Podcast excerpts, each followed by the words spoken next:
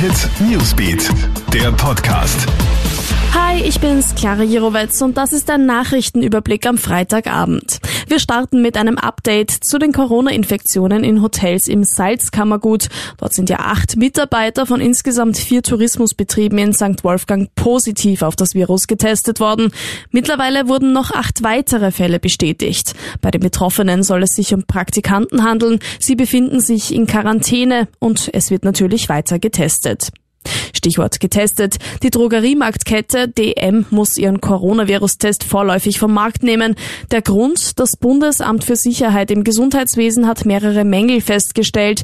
Diese betreffen aber nicht das Produkt selbst, sondern nur die Kennzeichnung. Daher gebe es auch keinen Ersatz für bereits gemachte Tests, heißt es.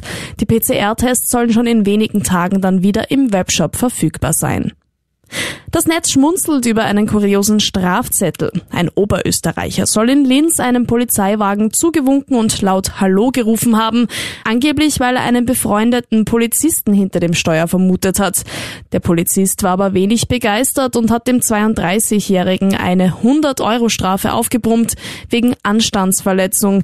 Die Begründung des Polizisten, der Mann soll herablassend gewunken und die Beamten ausgelacht haben. Alle Infos checkst du dir auch online auf KroneHit.at und stündlich im KroneHit Newsbeat. Ciao und bis bald.